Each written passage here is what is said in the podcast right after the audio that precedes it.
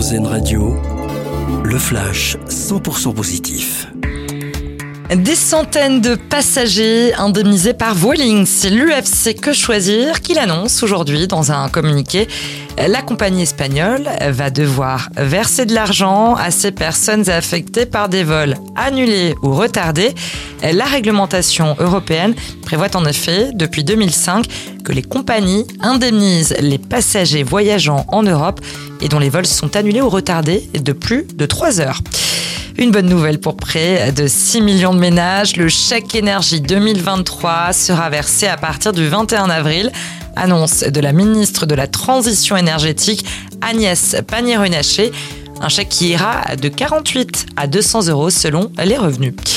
Un squelette de tyrannosaure bientôt aux enchères. La vente sera organisée par la maison Colère le 18 avril en Suisse. C'est une première en Europe, appelée Trinity.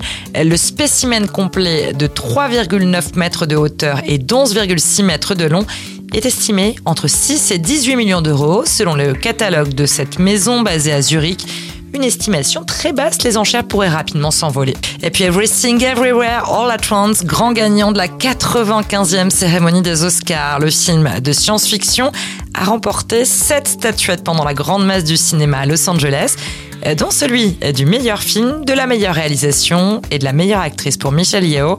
C'est d'ailleurs la première femme d'origine asiatique à rafler cette récompense. Le flash 100% positif, car RZN Radio regarde la vie du bon côté.